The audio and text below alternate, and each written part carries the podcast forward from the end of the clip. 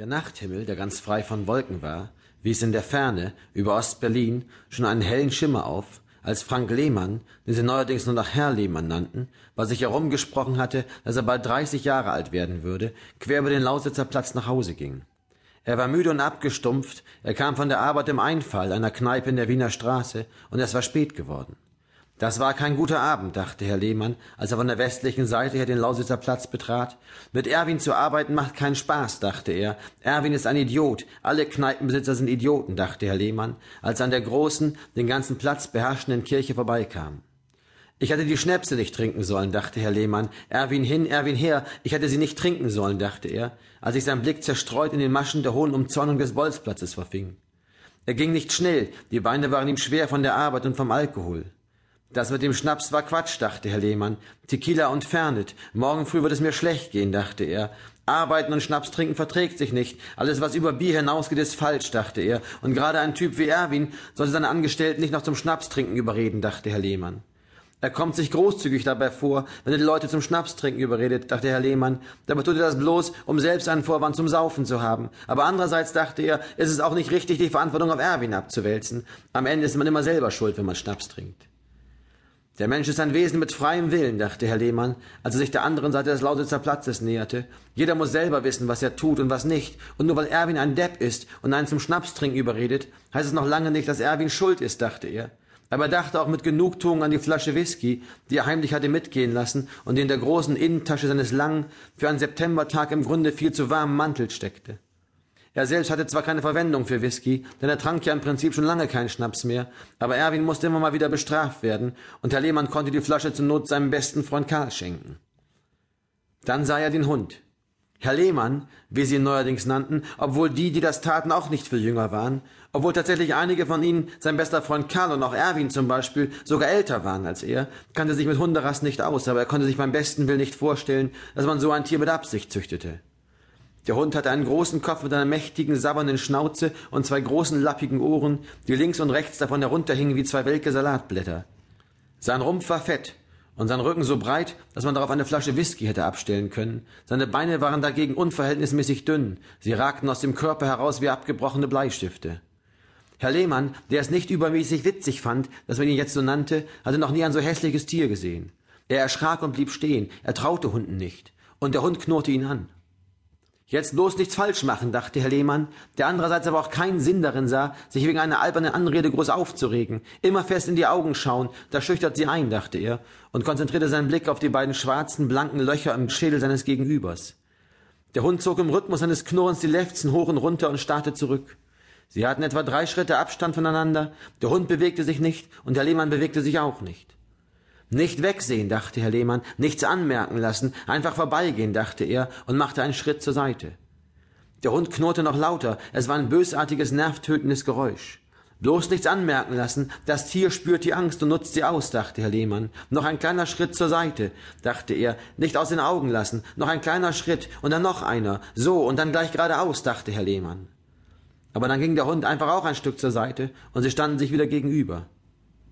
Er will mich nicht vorbeilassen, dachte Herr Lehmann, der seinen bald stattfindenden dreißigsten Geburtstag nicht gerade als rauschendes Fest zu feiern gedachte.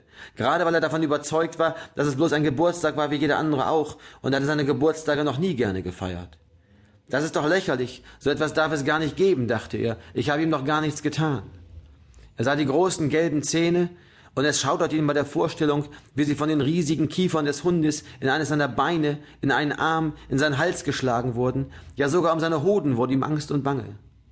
Wer weiß, was das für einer ist, dachte er. Vielleicht ist er auf irgendwas abgerichtet. Ein Killerhund, ein Hodenbeißer. Einer, dachte er, der die Schlagader im Arm trifft und dann verblutet man hier mitten auf dem Lausitzer Platz. Es ist ja niemand da. Der Platz ist menschenleer, dachte er. Wer soll sich so früh am Sonntagmorgen schon hier herumtreiben? Die Kneipen sind ja alle schon geschlossen. Es ist ja immer das Einfall, das am allerspätesten zumacht. Vom Abfall einmal abgesehen, aber das zählt nicht, dachte er. Um diese Zeit treiben sich ja bloß noch Verrückte herum, geisteskranke Berliner mit abgerichteten Killerhunden, Perverse, die sich im Gebüsch einen runterholen, während sie sich ansehen, dachte Herr Lehmann, wie ihre beißwütigen Hunde ihr tödliches Spiel mit mir treiben.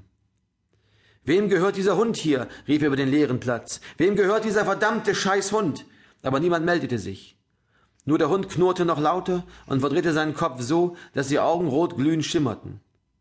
Es ist bloß die Netzhaut, beruhigte sich Herr Lehmann. Es ist bloß die blöde Netzhaut. Er hat den Kopf verdreht und jetzt fällt das Licht so in seine Augen, dass es von der Netzhaut in meine Richtung reflektiert wird, dachte er. Es ist die Netzhaut, die ist rot, Carotin, Vitamin A und so Zeug. Das ist ja bekannt, dass das gut für die Augen ist, dachte er.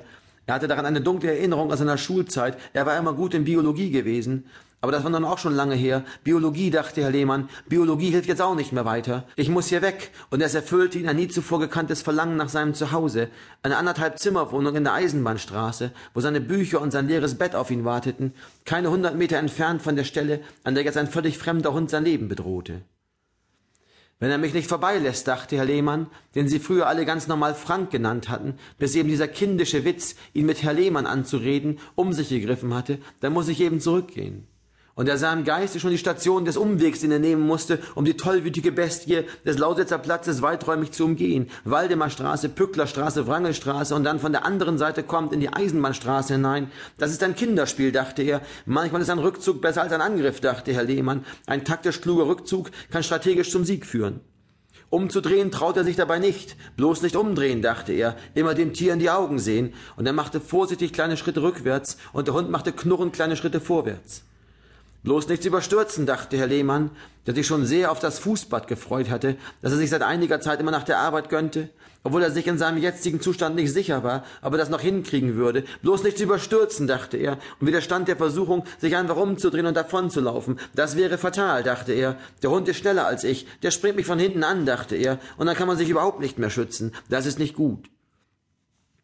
Nach ein paar weiteren Schritten brach der Hund, der sein Knurren jetzt schon mit einem gelegentlichen Bellen anreicherte, seitlich aus und schlich geduckten Hauptes um ihn herum, so dass Herr Lehmann, um die Bestie nicht aus den Augen zu lassen, sich auf dem Absatz drehen musste, bis sie sich schließlich genau andersherum gegenüberstanden. Dann eben in die andere Richtung, dachte Herr Lehmann, da wollte ich sowieso hin. Er machte wieder einige Schritte zurück und das ganze Spiel lief umgekehrt noch einmal ab. Der Hund lief um ihn herum, Herr Lehmann drehte sich mit und am Ende standen sie wieder in der Ausgangsposition. Ich muss mit ihm reden, dachte Herr Lehmann. Hör mal, begann er leise mit tiefer und wie er hoffte beruhigender Stimme. Der Hund setzte sich. Das ist schon mal gut, dachte Herr Lehmann. Ich verstehe dich ja, sagte er, du hast es auch nicht leicht.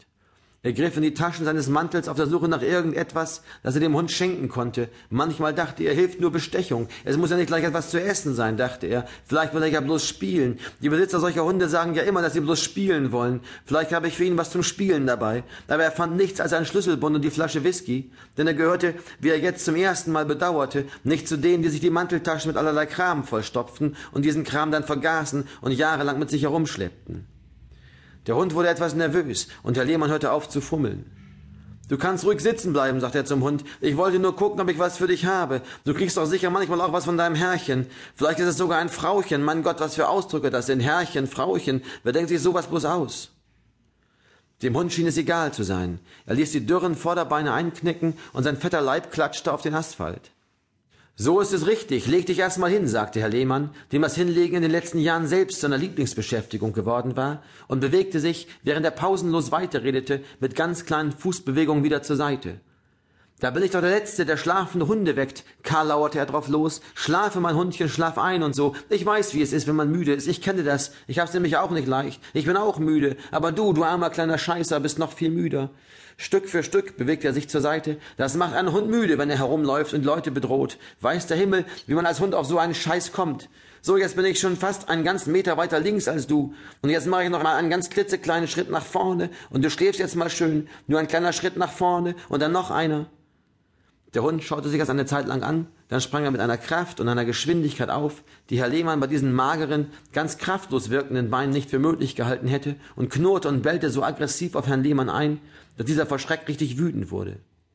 Scheiße, rief er aus vollem Hals über den leeren Platz. Nimm doch einer den scheiß Hund hier weg. Nimm doch einer den verdammten scheiß Hund hier weg. Himmel, Arsch und Zwirn nochmal. Und Hals Maul, brüllte er den Hund an, der daraufhin tatsächlich verstummte.